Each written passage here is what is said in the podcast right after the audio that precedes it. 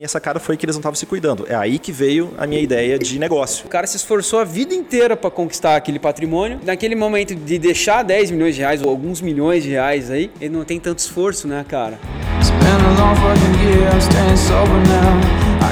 Fala galera, tá começando mais um episódio do Papo Raiz, versão 2021. E cada vez melhor, com gente mais forte aqui na mesa, com o PIB dessa mesa só subindo.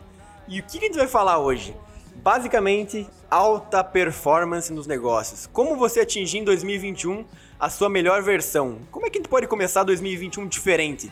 Para atingir os objetivos nos negócios e conseguir aí é, criar aquela realidade que 2020 talvez foi um pouquinho atrapalhado, mas 2021 tem tudo para dar certo. A gente tá com um especialista aqui, o Nilzo. Eu vou apresentar ele, mas o cara. Esse cara, primeira coisa é que eu Lembro que eu conheci o Nilson no Método de Rose há, sei lá, uns 10 anos atrás, talvez 8 anos atrás. E o que, a primeira coisa que me chamou a atenção no Nilson foi, cara, como ele era eficaz e paciente ao mesmo tempo. E até hoje é uma coisa que me impressiona no teu perfil. E é, é uma coisa que realmente me, me chama a atenção. Mas você tinha falado que os cabelos grisalhos dele também tinham chamado a atenção. É, mas 10 anos atrás ele não tinha isso. Ah, né? pode ser. Isso aí foi de 2020. Okay. Essa é a versão 2020. O penteado dele, né? Nils Andrade, formado em engenharia pela UFSC e pós também pela UFRS, Federal do Rio Grande do Sul, né, em, em engenharia também. Ele foi head de departamento na Sadia durante sete anos e quando deu a louca nele e quis começar a empreender, isso lá pelos anos 2000, né, Nilson? Fundou sua empresa de consultoria em alta performance e também a academia de alta performance chamada Upper Performance Academy, juntamente no mesmo, no mesmo tempo com a escola do The Rose. É, mesma, mesma época?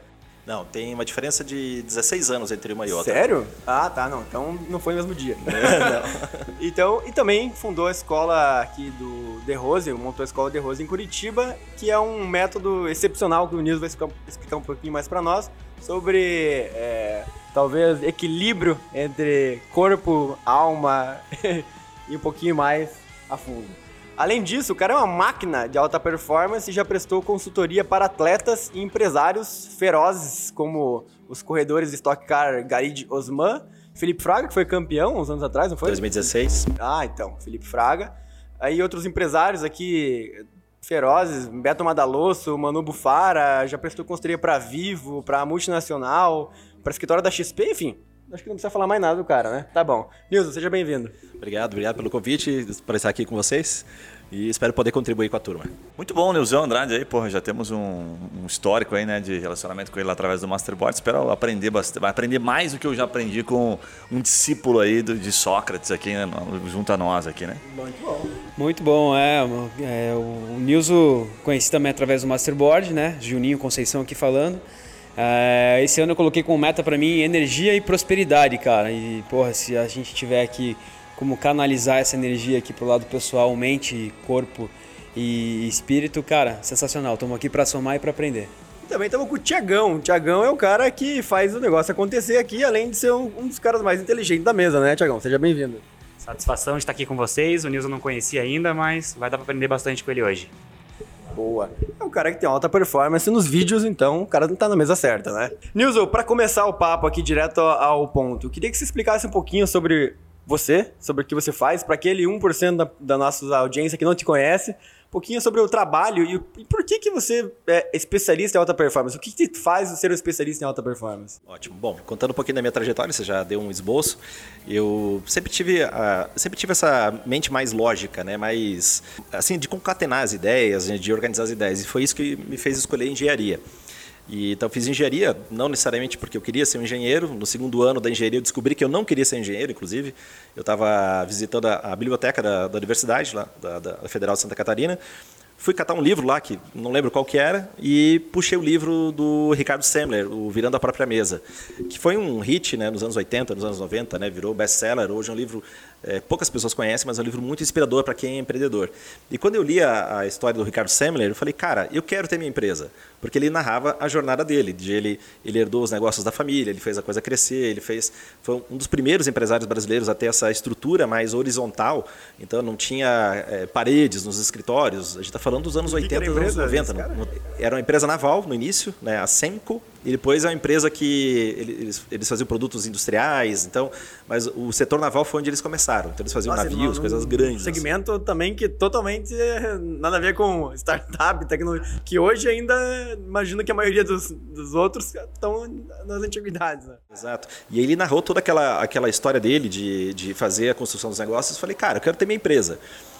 E, eu, e acontece? Eu comecei a raciocinar, cara, eu não venho de uma família de empresários, eu não venho de uma família de empreendedores. Então eu sei que a minha jornada aqui vai ser muito mais desafiadora, vai ser muito mais difícil.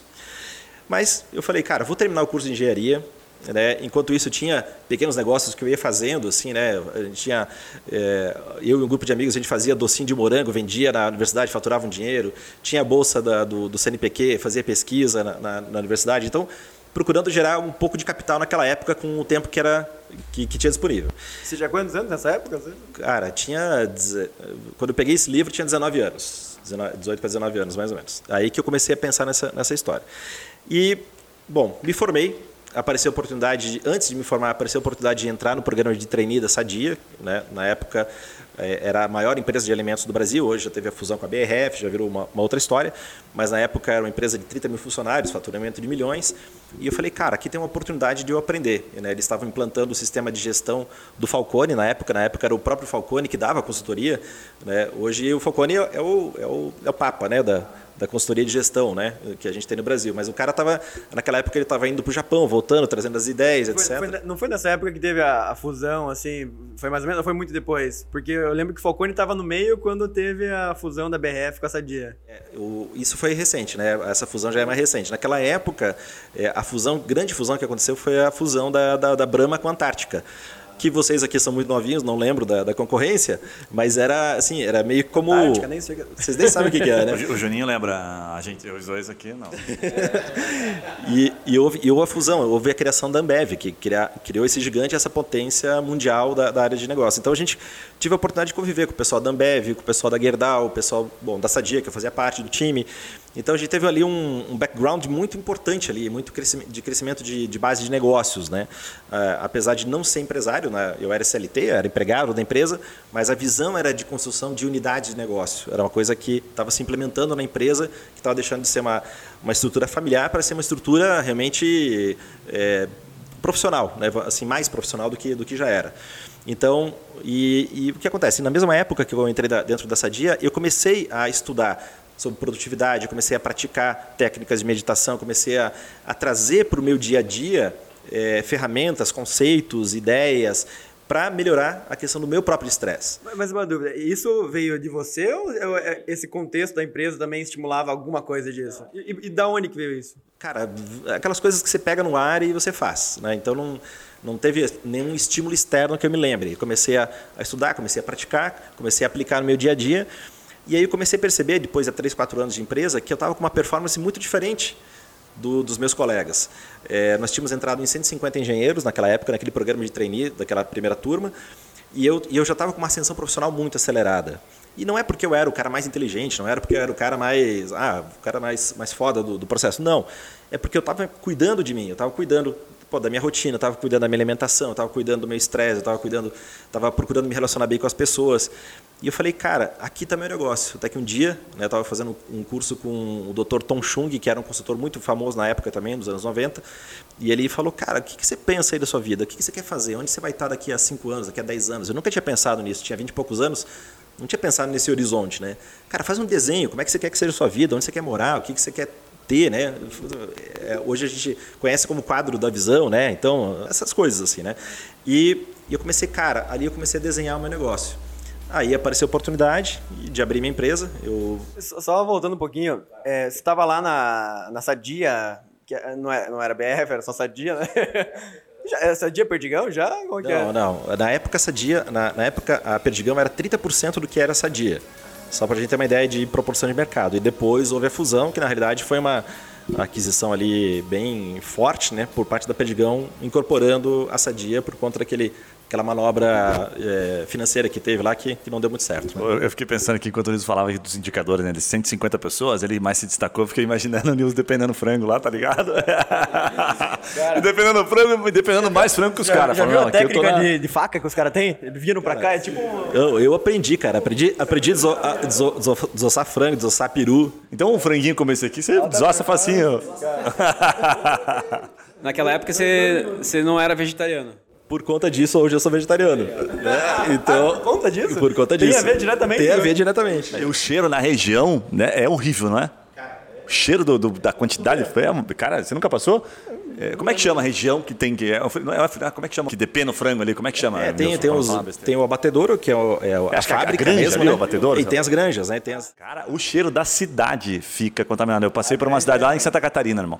Salvo engano, era Urubici, alguma cidade dessa ali. Cara, que dó aquela cidade, mano. Eu passei na cidade e falei, que cheiro de bosta, mano. Eu falei, não, é cheiro de mesmo. frango, velho. Cidade inteira com aquele cheiro. É, mas é, mas é frango pisando na bosta que ali o dia inteiro parado no mesmo lugar, né? Isso Você sai é- com a gata, chega no cangote dela pra dar um cheiro, tá aquele cheiro, aquela porra, aquele cheiro ali. Ah, a galera se acostuma, só não pode ir na cidade vizinha, né? Tem que ficar na tua ali mesmo.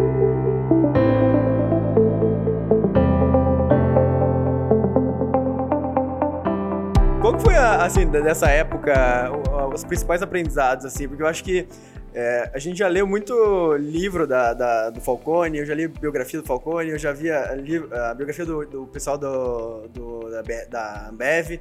E, cara, parece que eles têm uma, uma cultura feroz de resultado, de alta performance.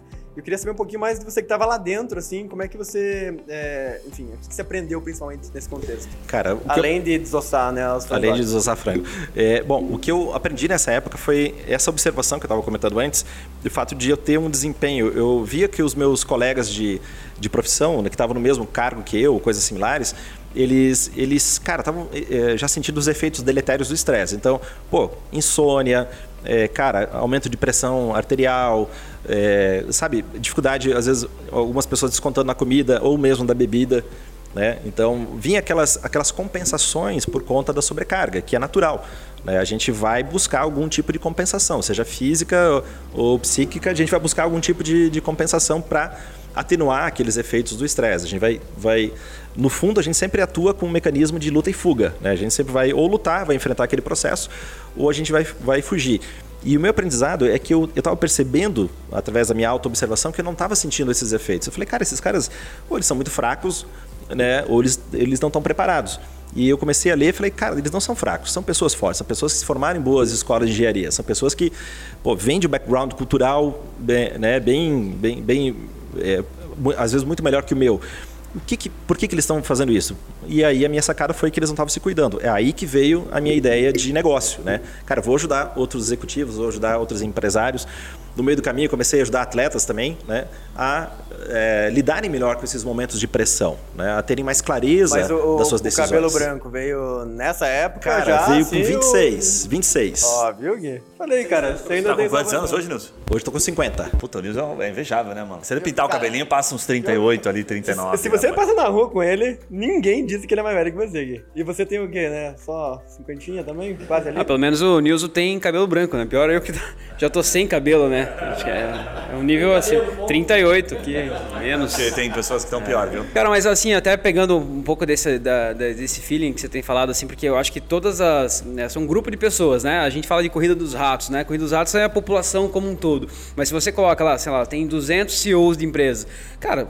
A grande maioria fazem as mesmas coisas, são excelentes CEOs, mas tem aqueles que são aqueles que são mais mais, né? Ah, sei lá, são 150 engenheiros, né? Pô, todos eles eram bons, né? Porque o cara ser engenheiro, ele já não é qualquer um, é um cara que tem um raciocínio... Entrar no programa né? de trainee já é diferente. Exatamente, já, então assim, pô, legal, já selecionou, mas eram 150, daí desses 150, então basicamente o que você começou a entender é que cada perfil de pessoas é, e, e grupos é, diferenciados, ainda assim tem aqueles que com alguns métodos, com algum, alguns comportamentos conseguem se destacar Exato. perante o, a- o restante. Exato, tudo é treinável, né, cara? Nosso comportamento é treinável, nossa alimentação é treinável, nosso exercício físico, tudo que a gente faz para cuidar da performance, a forma como Sucesso você é dorme. treinável?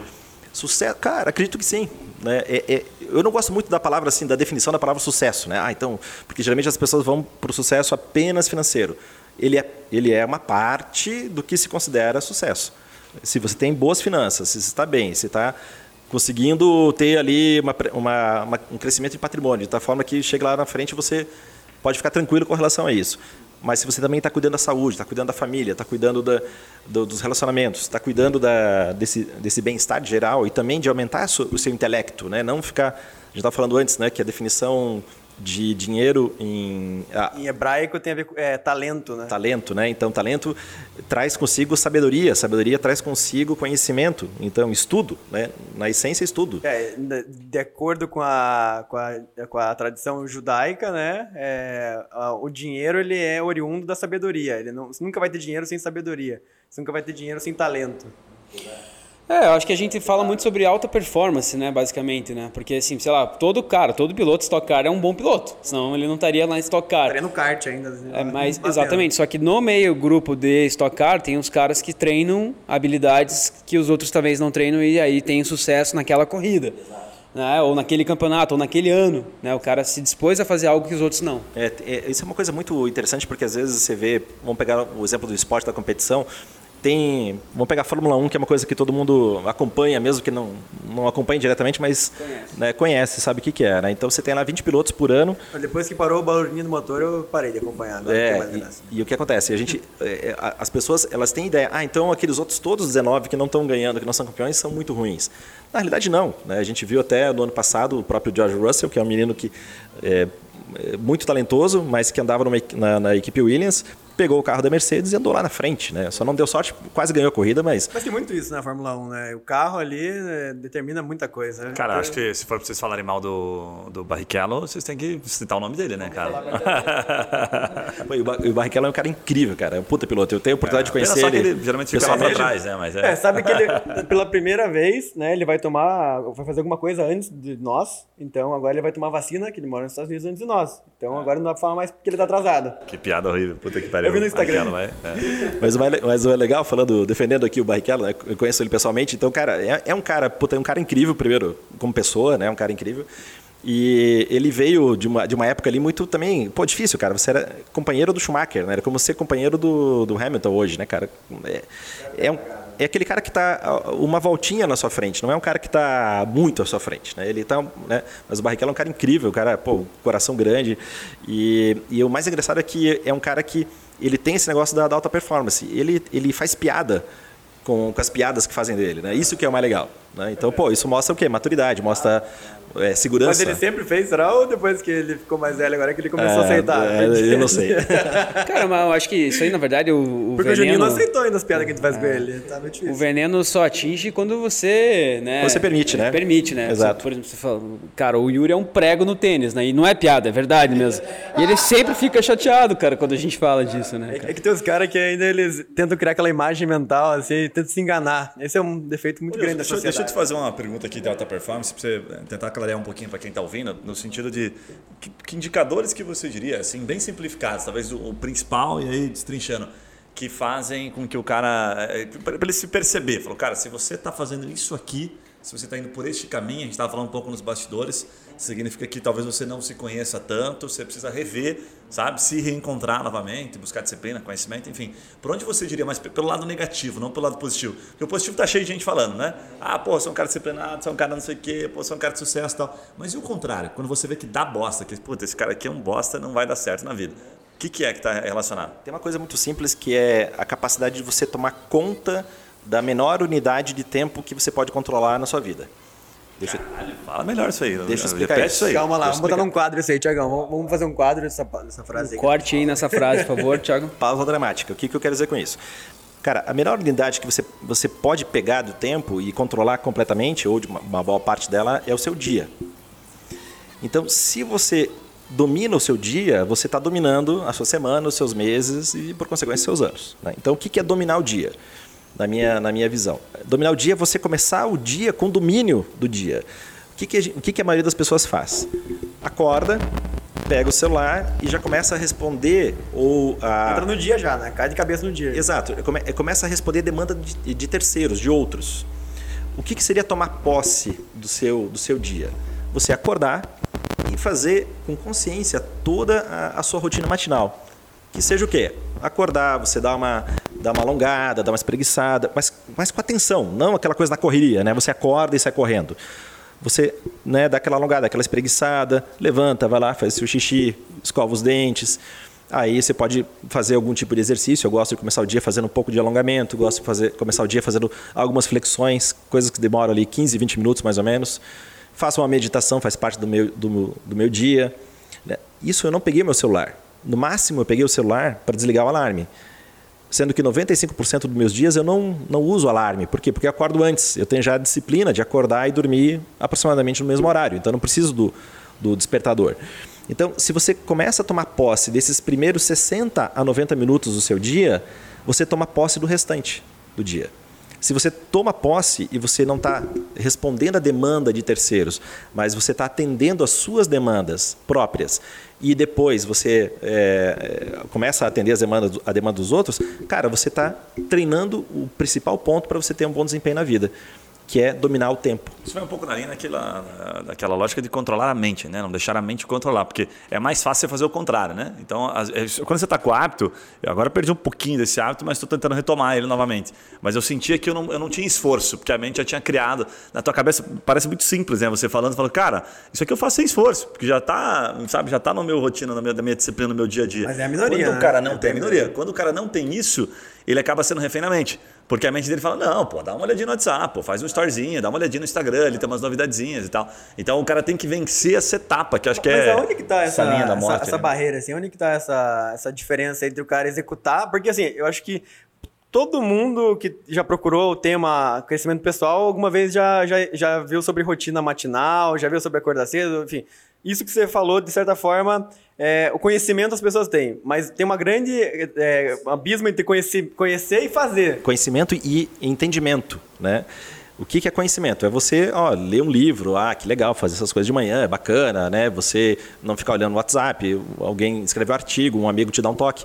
Isso é, isso é conhecimento. Agora, entendimento é quando você transforma aquilo que você aprendeu, aquilo que você conheceu, você transforma aquilo em rotina, você transforma aquilo em prática efetiva, né? A gente, a gente fala, o Guilherme, esses dias a gente tava, eu acho que assim, tem uma coisa que às vezes não é, é, que eu vejo assim, que é convicção versus atitude.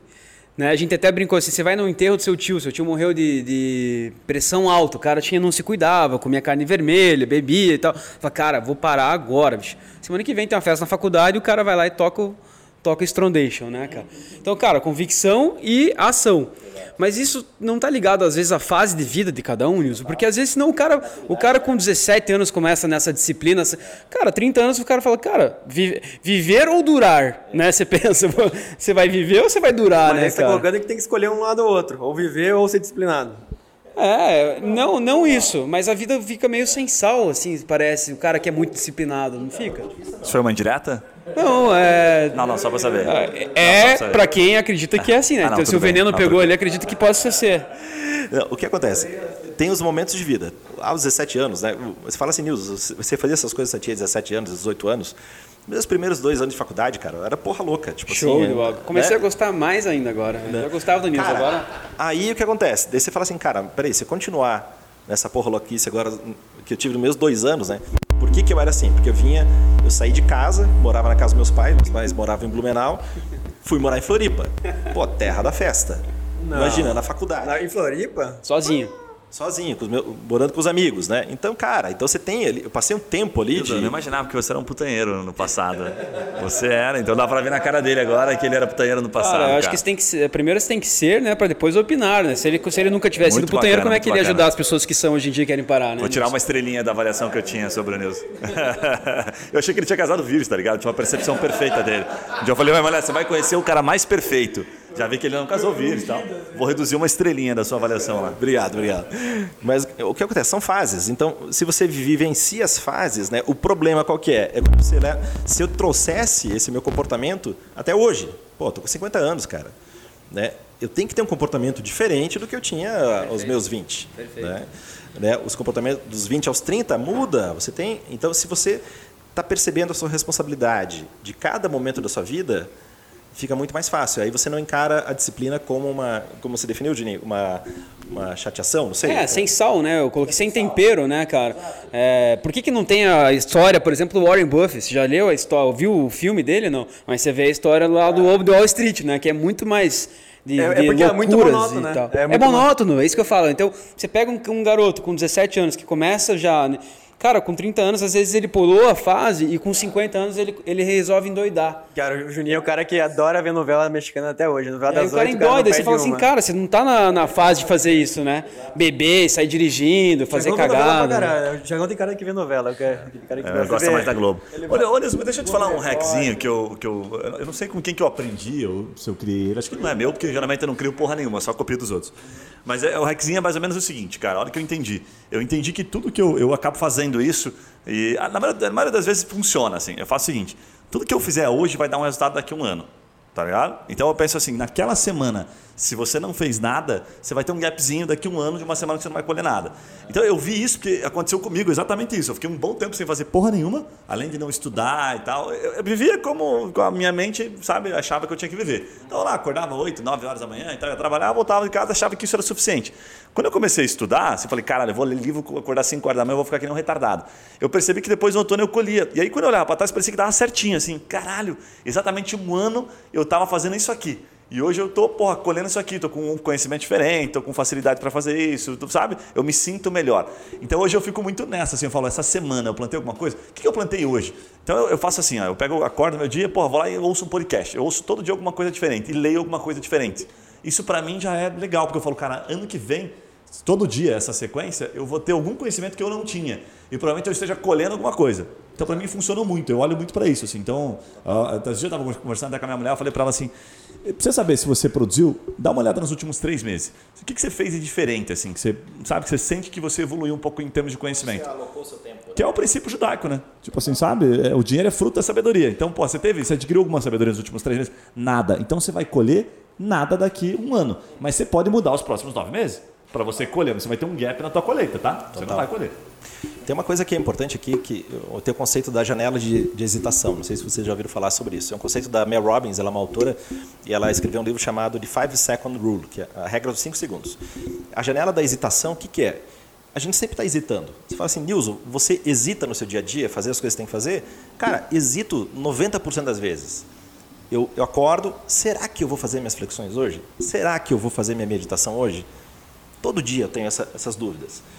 Mas o que, que acontece? Eu uso essa contagem regressiva. Né? Eu começo, eu tenho que fazer isso. Então, 5, 4, 3, 2, 1, coloco. Não penso mais. Vou lá e faço. Nilson, minha mãe tem uma regra parecida, só que com um nome um pouco diferente. Ela, quando eu ia fazer uma coisa assim, hesitava, ela falava ou caga ou libera a moita. Mas, mas mesmo, a mesma coisa. É né? isso aí, cara. Ou caga ou libera muito. Ou você faz ou não faz. Né? Então, é, é, viver na hesitação nos prejudica muito. Nos tira energia, nos tira produtividade, nos tira capacidade da gente fazer alguma coisa. Então, use isso, a janela de hesita- hesitação. E uma outra coisa que o Gui apontou aqui, que, que são a questão do conhecimento, investimento, o retorno que você vai ter ali no, no médio e longo prazo, né, sobre aquilo que você está fazendo hoje, nós estamos a todo momento lidando com as nossas dispersões e com as nossas, as nossas distrações. O que, que são as distrações? São as coisas externas. Então, são as mensagens do WhatsApp, são as chamadas que a gente recebe, as interrupções que a gente tem da, da nossa equipe, né? Essas coisas que acontecem no, no dia a dia, né? Quem tem família, né? O cara tem filhos, né? Sempre está sendo ah, ali distraído pelos filhos, tem a demanda. Então, faz parte da vida. Né? Você não pode negar isso, mas faz, faz parte da vida. E tem e se você lida bem com as distrações, ou seja, beleza, eu sei que isso aqui me distrai, mas eu vou agora me dedicar aqui, vou colocar um pouco mais de força, vou colocar um pouco mais de energia aqui para realizar esse objetivo. Nessa tarefa que eu tenho que fazer, nesse projeto, nessa ligação, nesse contato com o cliente, nessa- nisso que eu tenho que fazer. Se você traz, se tira a hesitação, você traz para o presente né, ali essa, esse domínio da distração. E se você treina também a sua mente para não ficar dispersa, né, o que, que seria dispersão? A distração é uma coisa externa. A dispersão é o que acontece dentro da sua cabeça, que o Gui falou no início aqui do podcast. Cara, o que está acontecendo dentro, dentro da sua cabeça? A, a sua mente, você fica refém da sua mente. Isso são as, as dispersões. A nossa mente, por construção, ela é dispersa por natureza. né? A gente traz ainda na nossa evolução como espécie o mesmo comportamento que os Homo sapiens lá das savanas africanas, 70 mil anos, tinham, que eles tinham que ficar atentos às coisas que aconteciam. Que poderia vir uma cobra, poderia vir um, sei lá, um le- leão, né, um animal é, peçonhento, alguma coisa atacar. Então ele tinha que ficar atento ao, ao ambiente. Só que hoje nós temos uma vida totalmente diferente. Né? Nós temos uma vida que a gente não está aqui, está aqui no, nesse escritório, a gente não está com medo que vai aparecer um leão aqui dentro. Né? Não está com medo que vai aparecer uma. Quer dizer, não, não sei, né? Pode ser que. Às vezes aparece um frango aqui. então a gente não tem esse medo, né? Agora, mas a nossa mente ainda está programada como se fosse aquela época, que a gente tem que estar atento a tudo. Então, quanto mais a gente treina a mente para ficar é, concentrada e menos dispersa, mais produtividade Cara, a gente tem. Muito bom isso. Eu, eu não, talvez eu, eu nunca tinha tido um entendimento da diferença entre dispersão e distração. Porque eu sou um cara que tem uma distração enorme, cara. Muito. E essas distrações me trazem muitos negócios, cara. Entendeu? Pô, sei lá, vou no clube no meio da tarde, eu dou um exemplo aqui. Cara, lá no clube girou um puta negócio. Mas isso não seria uma distração. Isso seria o quê? Faz parte ali da tua rotina. Mas aí que tá. Então, mas a distração faz parte da minha rotina, então. Por quê? Porque, cara, o cara que às vezes ele de repente tem um foco e um planejamento, ele acaba não enxergando para oportunidades porque ele tá muito focado naquilo que ele planejou. Ele tá na planilha dele ali, né? Exatamente, tô na planilha dele. Mas, cara, usando a, a distração, você gera outros negócios e não a dispersão, né? Porque daí se você tá disperso, disperso fazendo a distração, você tá na maior merda possível, né? Porque você não tá no seu foco e ainda assim não tá nem prestando atenção naquele meio que você tá vivendo, né? Então, cara, olha que tesão esse negócio de dispersão e distração é muito diferente Exatamente. Você falou, você está lá no clube, encontra uma pessoa, pô, pode fazer, ser um parceiro de negócio, Perfeito. alguma coisa, né? Perfeito. E naquele momento é o meu momento de distração. Total. Não é, é fora do meu foco, né?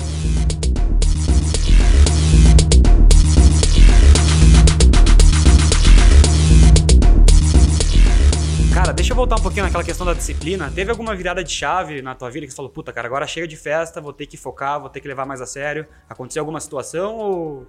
Vou sentir que essa pergunta é bem pessoal, hein, mano? É, o cara ali, pô, será que tá na hora de eu parar com a Tem putaria? um primo meu, um primo meu pediu pra eu perguntar, né? Aqui, Cara, Thiago, não teve um momento assim que eu lembre, cara, foi agora eu era um cara da festa, agora eu sou o cara que é ultradisciplinado. Acho que não foi assim que aconteceu.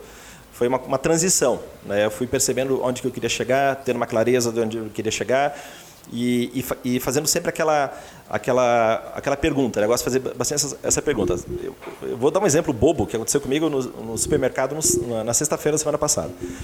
Eu adoro sorvete, cara. Se fosse colocar assim, meu vício, o que eu, que eu mais gosto de comer, de, de ter em casa é sorvete. Obviamente, se eu tiver comer sorvete todo dia, isso vai me tirar do peso, vai tirar da minha dieta. Então eu passei, estava no mercado, tava passando no mercado, passei por aquela geladeira da, da Kibon, vi aquele potinho, aquela, aquela caixinha da, do, do Esquibon. Né? Aquele sorvetinho geladinho, branquinho dentro, o O chocolatinho por olhinho fora dele brilha já, né? né? todo, todo mundo já teve essa sensação, né? E eu olhei e falei, cara, eu, eu fiz, eu gosto de fazer essa pergunta para mim. Se eu pegar um esquibom agora, eu vou comer ele todo antes de chegar em casa, inclusive, né? Sim, pra não sobrar nada pra tua mulher, né? Isso é básico, nem pros filhos, né? Nem pros filhos. Não, por dois motivos, né? Um, pra, pra ela não, não brigar comigo, né? Que eu tô comendo, que ela não vai nem saber que eu comprei. Dois, pra ela não comer. Aí a pergunta que eu fiz, o diálogo que eu fiz ali, cara, isso aqui é um voto a favor ou contra ao que eu quero me tornar? Cara, parece meio louco, né? Você ter esse tipo de diálogo, mas essas conversas, elas fazem muito sentido. Então, Tiago, é esse tipo de conversa que a gente tem que ter. Todo momento a gente está conversando. Cara, eu vou ceder aqui a essa tentação. Não é que você não deva nunca comer um esquibom, não é isso. Mas você não pode ser a regra, né? Porque, obviamente, aquilo não vai te conduzir a um peso ideal, a a uma performance ideal, né? Mas, mas assim, você, nesse momento, você puxa. É, você tenta antecipar o, o, que, o, o que aconteceria de ruim caso você tivesse aquele hábito, porque assim, de fato, comer aquele, aquilo ali não vai mudar a tua vida. Mas é, o que, que de fato você analisa assim, puta, isso aqui se eu comer vai afetar minha disciplina, que vai você menos disciplinado em outras coisas na vida? Como é que é essa, essa conversa interna exatamente? Cara, o negócio do do açúcar é uma coisa muito louca, né? Porque quando a gente fala de sorvete, a gente está falando de açúcar de maneira geral. Então pode ser o sorvete, pode ser o chocolate ao leite, pode ser qualquer doce que, que a gente coma.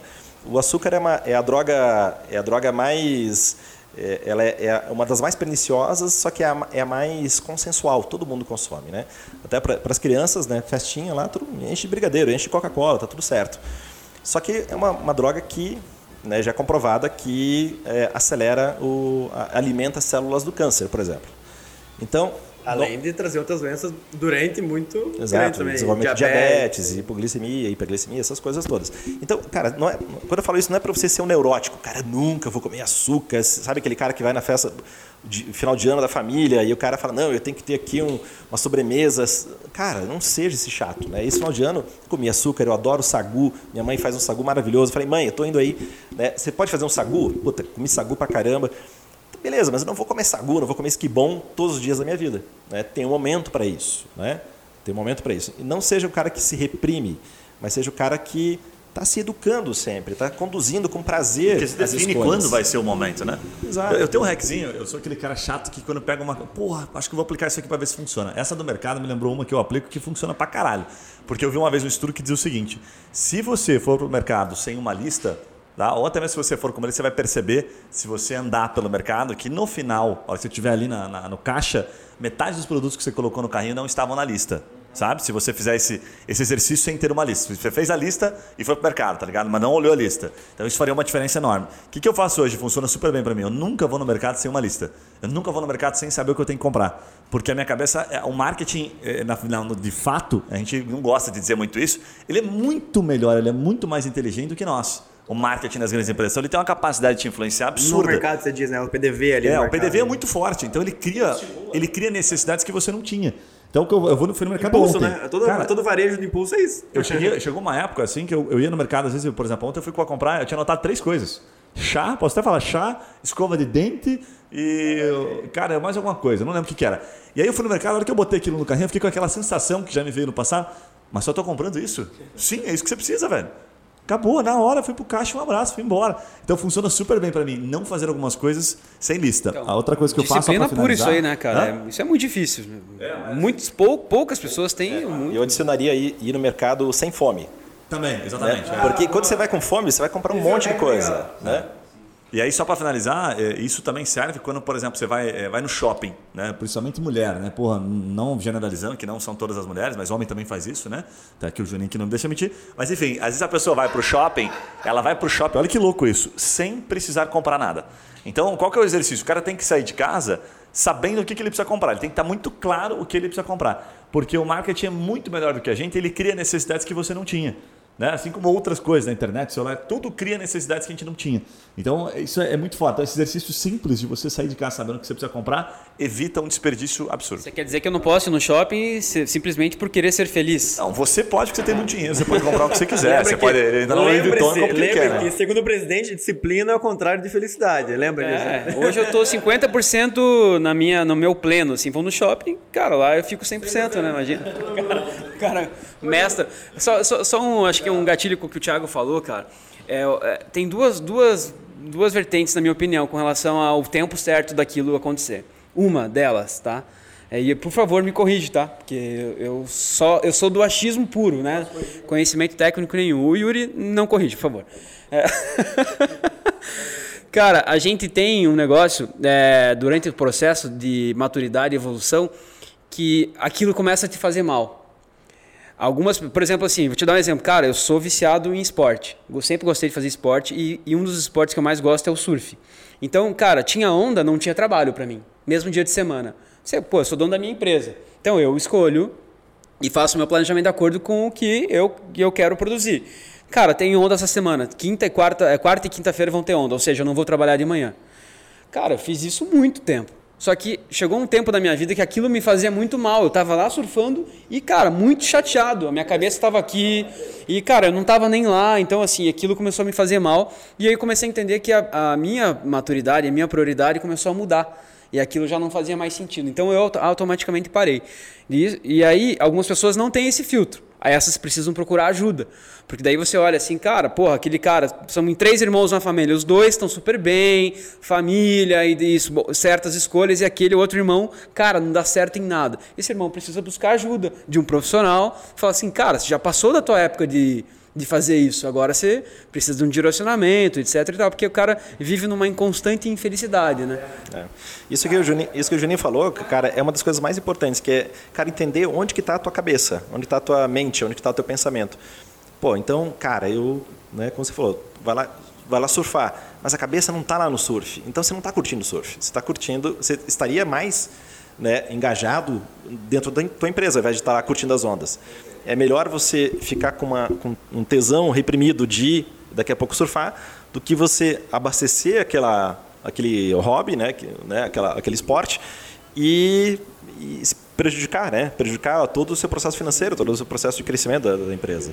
Então, essa análise de onde está a consciência é fundamental, cara. Isso é autoconhecimento puro. Esse exemplo que você deu aí é um exemplo puro que nós temos que fazer. Cara, minha, o meu pensamento está onde? Está tá aqui ou está lá?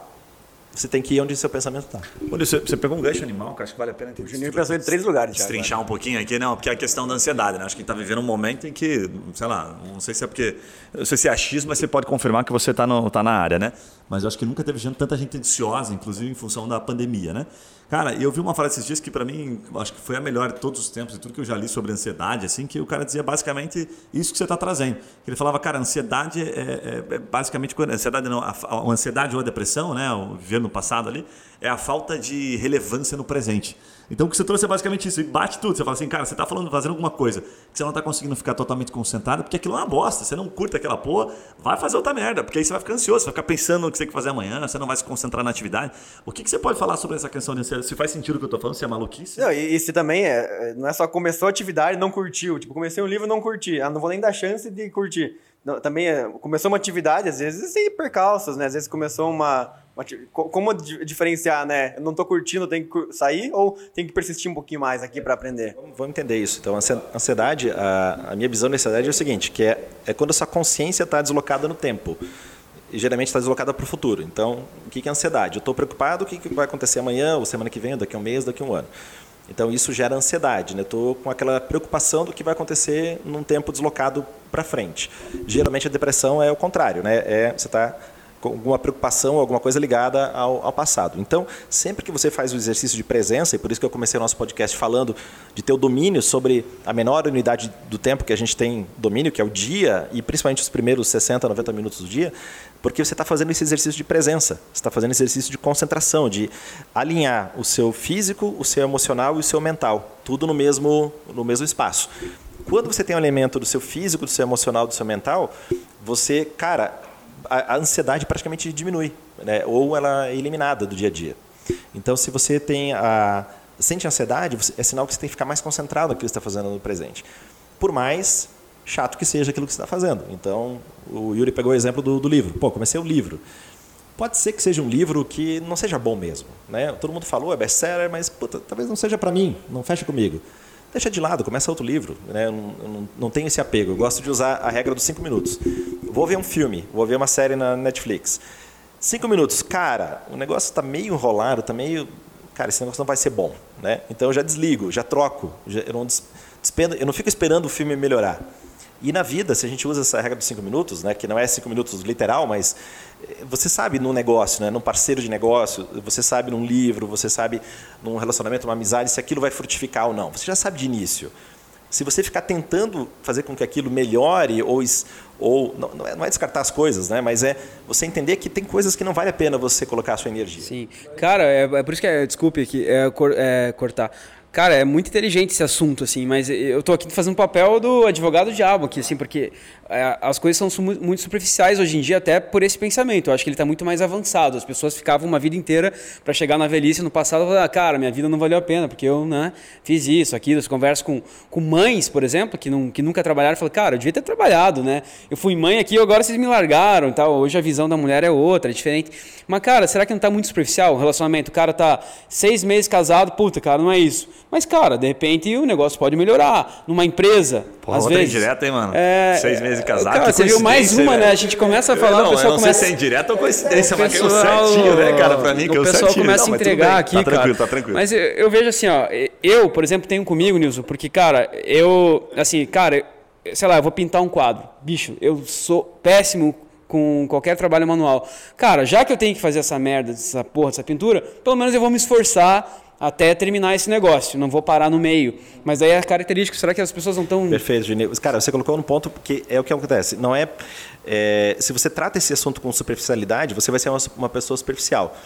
O que eu, a, a ótica que eu estou colocando é você olhar com inteligência. Cara, eu tenho que. Minha vida é finita, o meu tempo é finito, minha energia é finita, meu dinheiro é finito. Vale a pena se eu já sei do início, se eu já cheirei um pouco o negócio, cara, já percebi que não vai rolar, né? Você pegou a questão do casamento. Cara, houve um namoro, houve talvez um noivado, houve um namoro, houve o primeiro encontro. Entende? Então, não estou falando para você desistir do seu casamento lá no meio da, da, da, vida, não é isso. Mas, cara, lá no início você já percebe, cara, essa, essa aqui é a mulher que eu vou casar e que, vai, que a coisa vai rolar. Me né? parece que muitas vezes a gente sabe, às vezes, é, só que a gente não escuta essa, essa digamos assim, esse nosso sentido, assim. Às vezes, é, como você falou, cara, você começa, conversa com uma pessoa um minutinho ali, você já entende se aquela pessoa é do bem, às vezes ela, se ela tá querendo alguma coisa. É, mas muitas vezes a gente não escuta isso. Ou é um, parece que é um músculo assim que você tem que exercitar. É um músculo. Esse músculo. Qual que seria a palavra? Seria o músculo da. Músculo da burrice. Da burrice, é esse mesmo. esse você tá exercitando pra caralho. Tem pessoas que persistem na burrice, nesse músculo, né? Mas é, é, escutar, escutar tua, teu subconsciente, né? Seria. Como é que. Os caras são fisiculturistas da burrice, é isso? Tá vendo? Quantos na mesa são? oh, o silêncio. Mas, cara, mas é isso aí, é exercitar. O Yuri falou, foi perfeito, cara. É exercitar a, a, escolha, né? exercitar a decisão, sair daquela janela de hesitação. Será que vai dar certo? Será que não? Exercita a escolha, né? Tem até uma parábola aqui que fala o seguinte: o, o mestre lá estava tava lá dando sua, sua aula, seus ensinamentos, e o discípulo falou maravilhado, né? Pô, nossa, como o meu, meu mestre sabe de coisas, olha que a sabedoria que ele tem terminou a aula e falou: ah, Mestre, como é que você desenvolveu sabedoria? E ele falou: ah, Muito simples, eu fiz boas escolhas. O discípulo ficou pensando, ficou pensando, matando: Pô, mestre, mas como é que você fez boas escolhas? Fazendo más escolhas. Então, o segredo está na escolha. No início da vida, a gente faz um monte de cagada, né? um monte de má escolha. Né? Não quer dizer que mais maduro, eu, 50 anos, não quer dizer que eu não faça mais escolhas. Eu faço mais, mais, mais escolhas mas você com o tempo vai desenvolvendo boas, a capacidade de identificar as boas escolhas e aí quem sabe lá numa idade mais avançada a tal da sabedoria né? Pô, ó, esse cara aqui é sábio essa é pessoa que eu, eu quero como uma pessoa conselheira na minha vida uma pessoa que tem experiência né? Sabe aquele a, a, aquela visão antiga que a gente tinha de se reunir na fogueira no final do dia para trocar né? Os mais antigos conversam a, trocam suas habilidades suas experiências é isso que a gente precisa desenvolver. E hoje a gente tem essa fogueira que é o Instagram, que é a rede social. A gente pode ter acesso. Nós aqui nós podemos nos acessar no WhatsApp a qualquer momento. Gui, pô, tô aqui, cara, me ajuda nessa decisão. O que, que você faria? Eu tô aqui, eu tenho que ir para o lado A, lado B. Seria para onde? Qual é a tua visão? Né? A gente pode fazer isso, né? essa, essa conversa no pé da, da fogueira. Eu, uh, uh, talvez assim, vindo nisso, nesse encontro que está falando, é, se, pô, o cara teve, manteve um casamento de 20 anos e se separou. Cara, é, eu, não, eu, não, posso falar que o cara não teve sucesso no casamento dele.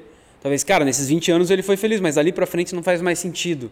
Então, falar que o casamento do cara deu errado é errado nesse caso, porque de repente ele teve 20 anos de alegria, de conquistas e tudo, mas agora não faz mais sentido. Então, é mais ou menos por aí, nessa analogia que você está é, falando? Com casamento, assim, a minha visão particular é, cara, se você ficou 20 anos fique até morrer, né? Porque, cara, a dor de uma separação, por mais que você ache que é uma situação difícil, ela é tá no top 3 de estresse, né? É morte de alguém, separação e, e falência. E falar em público. É, falar em público, é, tá no top, top 5 falar em público. Então, é, é, é um dos top de estresse. Então, casamento em particular, minha, minha opinião é, cara, se você já ficou 20 anos, fique 40, fique. Meus pais fizeram 52 anos agora na, agora, terça-feira, eles fizeram 50. Não, é, é, foi segunda-feira, dia, dia 11. Fizeram 52 anos de casados. Eles passaram por um momento de quase separação. Mas, cara, teria sido, na minha visão, teria sido um erro se eles tivessem se separados há, há 20 anos. Sim, né? sim. Cara, é que eu vejo assim, ó, o, o, o, é um dos gatilhos hoje, eu vejo, cara, o cara, porra, trabalha 18 horas por dia, 7 dias na semana, e aí, cara, conquistou. 45 anos, 50 anos conquistou financeiramente o que ele queria, os filhos, né, bem encaminhados e tal. Aí, pô, deu ruim, cara, separa, daí deixa 10 milhões de reais lá com a esposa, dividiu. Aí fala, cara, pô, o cara se esforçou a vida inteira para conquistar aquele patrimônio, e aí, de repente. Ou a mulher, né? Ou, é, e, exatamente. Ou a mulher, perfeito e aí, naquele, naquele momento de deixar 10 milhões de reais, ou 5 ou alguns milhões de reais aí, ele não tem tanto esforço, né, cara?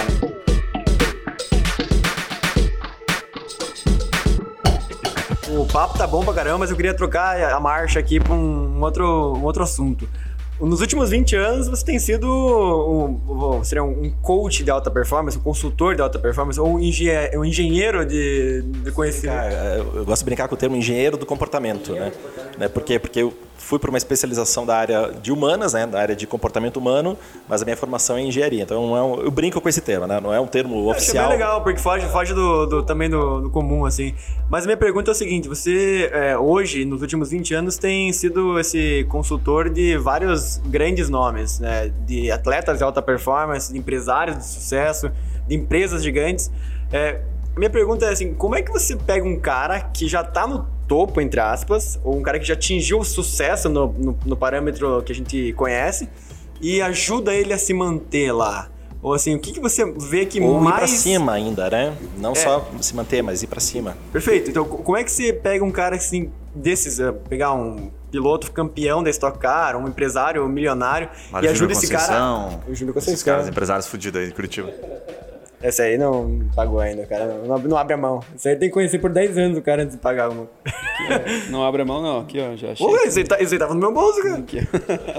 Enfim, queria que você comentasse um pouquinho cara, disso. To, todos nós, a gente está no processo de amadurecimento, né, na minha visão. Então, mesmo que você seja pô, um empresário, né, um, um esportista, um atleta, alguém que está lá no pico, já fez, teve várias conquistas, é, você sempre quer ir para a próxima camada. Né? Pra próxima, e o que, que seria essa próxima camada?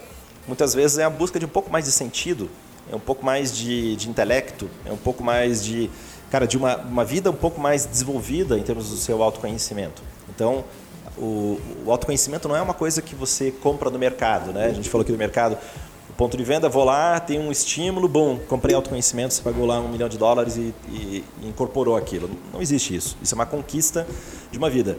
Então, respondendo o Yuri, sempre todo mundo está numa busca, um patamar um pouquinho maior se você está cumprindo a sua jornada como ser humano e evoluindo a sua personalidade, você sempre está na busca de algo um pouquinho mais lá na frente.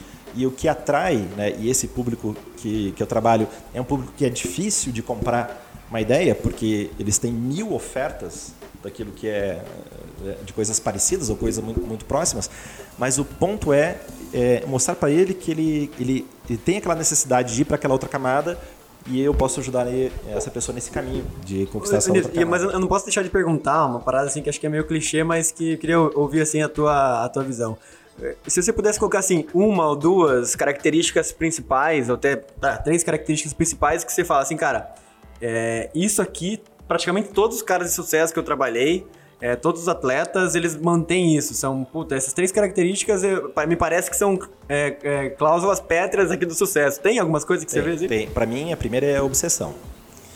Cara, você tem que ser obsessivo com aquilo. Tem, você tem que ter uma coisa chamada ideia fixa. Né? Então, vamos pegar assim, um, obsessão seria um, o, o, o termo ruim, né? Para você ser uma pessoa focada é, porque obsessão é um transtorno né, é, mental. Mas essa obsessão, entre, entre aspas, e esse, essa ideia fixa é o que faz a pessoa conquistar. Então, todas as pessoas que, que eu conheço, que eu já convivi, e todas as minhas conquistas pessoais, elas vêm de um nível de obsessão sobre aquele assunto. Por mais que, pô, é, é um processo monótono, muitas vezes, aquela conquista, né? É um processo de repetição de muitas coisas, de uma certa monotonia, que gera aquele resultado extraordinário. Então, essa para mim, a principal característica e é o que eu procuro identificar nas pessoas que eu, que eu treino é o nível de obsessão que essa pessoa tem com essa ideia. Será que essa pessoa está realmente comprometida com essa ideia? Será que ele quer isso ou ele está falando porque ele leu é, alguma coisa, achou bonito e está replicando aquilo? Então, para mim, não faz muito sentido trabalhar com uma pessoa que não tenha esse nível de obsessão, porque senão compromete o meu trabalho. Eu, eu posso colocar o dinheiro no bolso, mas você deixou a gente mais tranquilo aqui, ó. A gente do Papo Raiz aqui, cara, a gente fala tanto sobre o Papo Raiz, sobre esse negócio acontecer, que eu achei que eu tava doente já, mas eu sou um obcecado mesmo, e acho que meus sócios aqui também, né? O Tiagão é o cara mais obcecado por. Tiagão Sinistro ontem. É, mandou, é, editou 25 episódios, assim. Obcecado, cara. 20 cortes em cada não, um. Não, mas é obsessão já ruim. É, o cara não pode, consegue parar de trabalhar, cara. Cara, obcecado. É, com o tempo a gente também vai amadurecendo. Tem um momento da vida, né? Pô, o Thiago tá com quantos anos? 25 anos. Cara, doente total. Cara, tem que, é o momento que você tem que trabalhar pra cacete, né, cara? Agora, se eu for fazer o mesmo nível de dedicação que o Thiago tem aos 50, é diferente. Minha energia é diferente. A minha paciência é diferente. né? As minhas habilidades são, são diferentes, né? Meu, auto, meu autoconhecimento é diferente. Essa questão da obsessão, acho, acho interessante porque parece que ela pode ser maléfica se não bem tratada, vamos dizer assim, né? Porque sei lá, feitos colaterais da obsessão. O cara é só ele é cabeça fechada, ele não escuta opinião externa, ele vai sem aquele cara insistente que não vai adaptar o negócio e não vai conseguir escutar às vezes o próprio mercado. É, me parece que se não cuidar bem, se não tiver um, um coach do sucesso, como o Nilson, o cara pode cair na, nessa, nessa, nesse problema, né? Tem, cara. Tem, e o, o, principal fator aqui também é você ouvir as pessoas que estão à sua volta. Quando você está ouvindo que das pessoas sua volta, cara, você está dedicando demais, você está com muito tempo, você está fazendo muito, muito, muito, colocando muita energia aqui, é sinal que você está indo num caminho, é, num caminho bom, não é num caminho ruim. Por quê? Porque, cara, ninguém fica. Ninguém constrói uma grande empresa trabalhando 6, 7, 8 horas por dia. Vocês sabem disso, vocês têm empresa, vocês sabem como é. Vocês sabem quantas horas vocês, vocês trabalham, né? A pessoa que está nos ouvindo aqui sabe o quanto se dedica. Então precisa dedicar muito mais, né? Fazer aquela coisa chamada o trabalho após o trabalho. Das 8 às 6 todo mundo trabalha. Pô, e das 6 às 9, o que, que você faz? Faz sentido.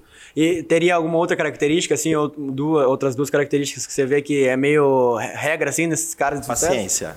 Outra, outra, outra, outra característica principal é ter paciência. Entender que o que eu estou fazendo agora, né, é, eu estou investindo agora, estou fazendo isso, mas isso não vai me dar o resultado hoje, não vai me dar o resultado amanhã, nem na próxima semana. Talvez demore cinco anos para ter o resultado.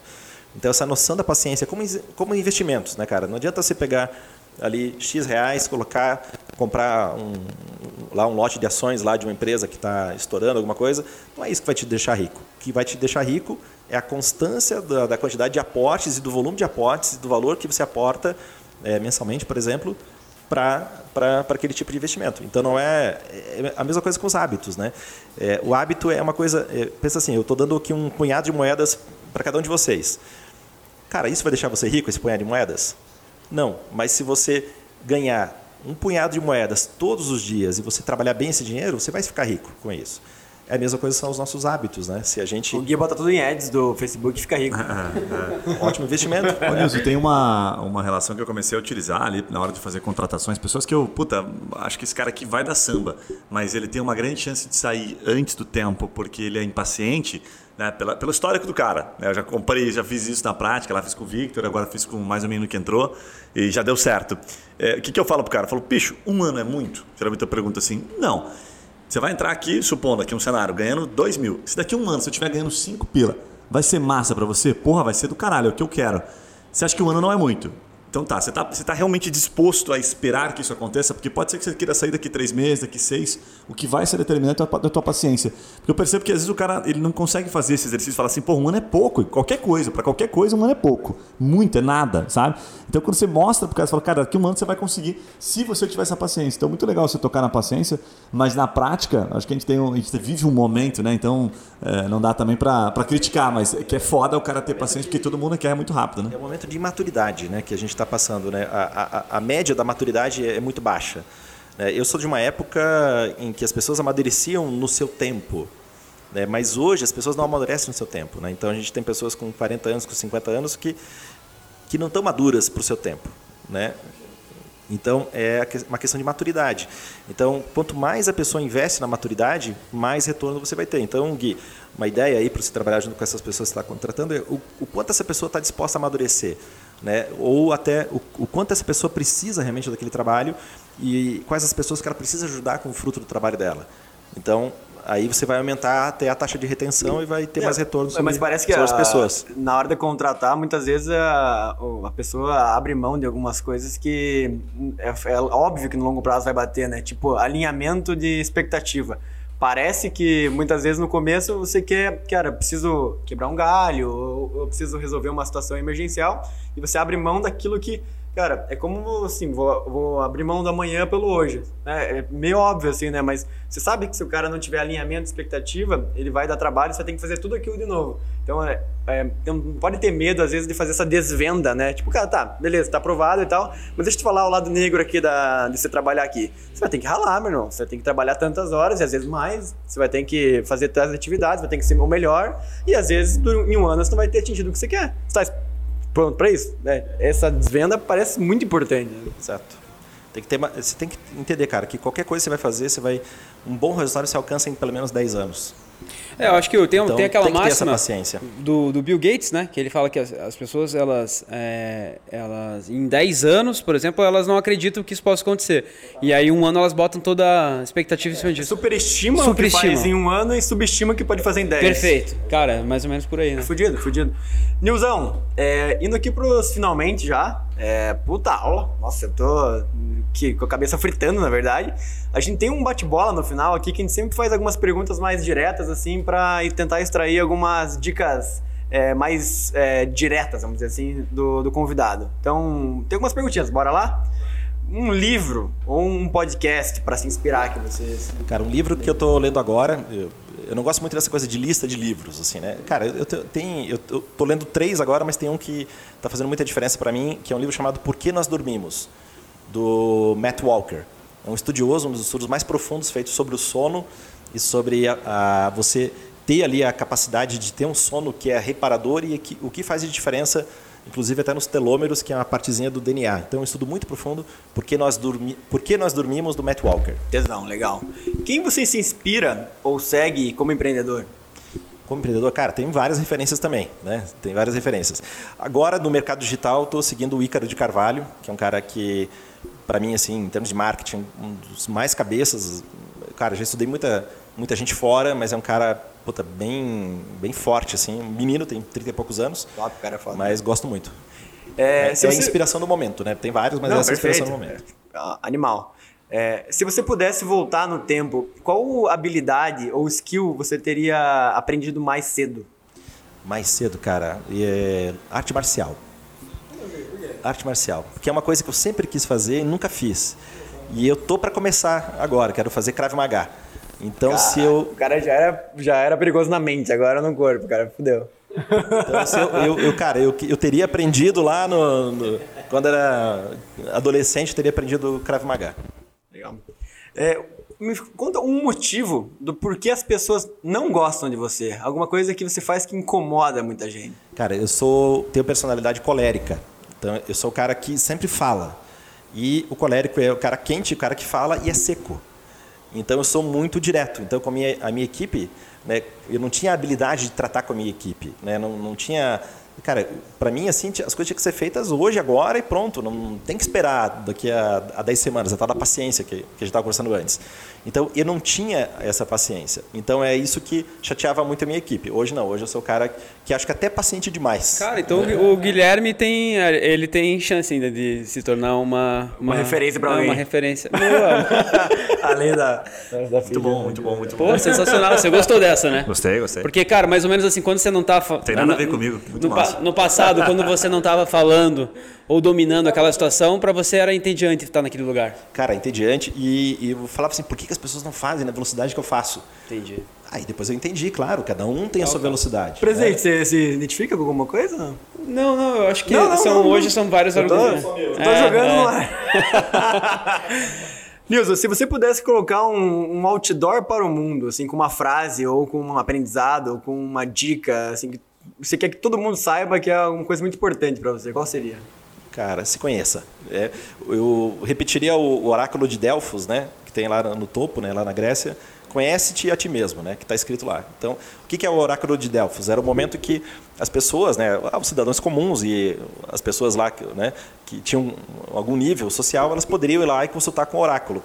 Só que na porta estava escrito conhece-te a ti mesmo, que é a resposta. Então, se você fosse lá com inteligência suficiente, lesse essa frase, você nem ia perguntar por oráculo, você ia dar a volta, cara, tem que me conhecer. Fudido. Cara, tem uma última pergunta aqui, e daí, se alguém quiser fazer alguma outra pergunta, aí vamos pros finalmente aqui pro, pra liberar o news, que o rapaz é, também tem hora cara, eu vi no, no currículo dele, a hora cara, então vamos liberar ele. É, se você pudesse contar um, um- Porque aqui no Papo Raiz a gente foca muito também na- no fracasso, porque a gente acha que o fracasso muitas vezes é o que prepara a pessoa pro sucesso em muitas muitos aspectos da vida. Você tem um fracasso favorito, ou um fracasso que você possa contar, assim, dos últimos um, dois, três anos? Tipo, o que você- fracasso mais caro, né? Pode ser, ótimo. É o fracasso mais Parece caro. legal. É, porque sempre, eu, eu sempre entendo assim, o, o- a, gente tem essa cultura de não fracassar, de não errar, né? A gente puta, tem que acertar sempre, aquela coisa toda. Só que na prática não é assim. A gente toma mais decisões que não são é, ali pro- produtivas, né, do que é, é, decisões que são produtivas. Então, faz parte daquela construção da sabedoria, das boas escolhas e das más escolhas. Então, para mim, o principal né, foi ter uma sociedade com uma, uma pessoa que não estava no negócio. E aí essa sociedade teve que ser desfeita né, de maneira judicial e, e eu acabei herdando todo o karma financeiro dessa, dessa, dessa empresa. Passivo. Esse passivo financeiro né, de- dessa empresa. Então, foi essa questão da leitura que eu falei, né? Do, de, no início você já sabe. Quando eu entrei no negócio, eu sabia. Essa pessoa já se comportou de uma maneira com outros sócios. E eu falei, não, comigo vai ser diferente. E eu errei Fez vista grossa. fiz vista grossa. E se eu tivesse ouvido, né, aquilo que a gente estava conversando antes, se eu tivesse me ouvido, eu não teria pago esse curso tão caro que eu paguei. Animal, cara. Nilson, é, bom, se alguém tem alguma pergunta, ótimo. Se- deixa uma mensagem final, é assim, ou, ou como o pessoal te encontra, ou alguma, um último conhecimento que você quer compartilhar, e já agradeço a tua presença aqui com a gente. Eu tenho uma, uma última final aqui, cara. A gente sabe, é, a gente brinca bastante até no Master lá, né, Gui? Que, cara, é, é, porra, essa onda de coach, assim, banalizou o nome coach, né? E tem muitas pessoas que são boas e ótimas no assunto e nem gostam de se chamar de coach em função de tudo isso. Como que a gente pode diferenciar o charlatanismo ou essas de, uma- de, de pessoas que, que são sérias e, e valorizam a alta performance, assim como O você? cara tem que ser formado em engenharia, Juninho. Se o cara foi formado em engenharia, Se você formou em engenharia, tá, já é. Mas é que- acho que é aquela coisa básica, Juninho, eu vi até hoje, é meio para-choque de caminhão essa- esse pensamento, né? Mas se você quer ter um, uma Land Rover, não adianta pedir um conselho para quem tem um Uno. E não desmerecendo o Uno, né? E- Mas, cara, se eu, se eu piloto um Uno, fala assim, você chega para mim, Nilson, eu quero ter uma, uma Land Rover. Cara, daí você faz isso, isso, e você vai ter Land Rover. Cara, não adianta. Então, é, acho que essa esteira de resultados, né, essas entregas que, que a pessoa teve, se são entregas que estão alinhadas com aquilo que você quer, é uma pessoa que você pode chamar aí para contribuir. É tipo o personal gordo, assim? tá ligado? Ou nutricionista gordo, assim, não, ó, vai aqui que você vai ficar um filé. Sacanagem, né? Mas é. É, por exemplo, eu, eu- vendo essa questão da performance. Então, pô, eu tenho que ter um shape que é adequado. Né? É um perfeito? Não, não necessariamente. Você acha que tá com shape em dia, Nilson? É, eu estou melhorando. Não, não, tudo bem. Né? Tô melhorando é que o shape. presidente estava analisando você, depois eu pergunto Tá na mesa que tá 100% satisfeito com o corpo.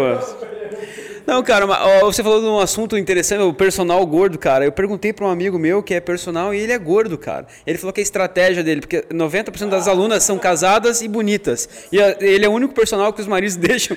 É, é Não, a- realmente, a- você acha que o cara pensou mulheres. isso, que Cara, eu acho que talvez seja uma ótima resposta. gordo. Mas fez sentido, né? É um diferencial, todos os personagens geralmente são fortão, o cara é gordo, é um diferencial. E o cara bomba, velho. Puta que pariu.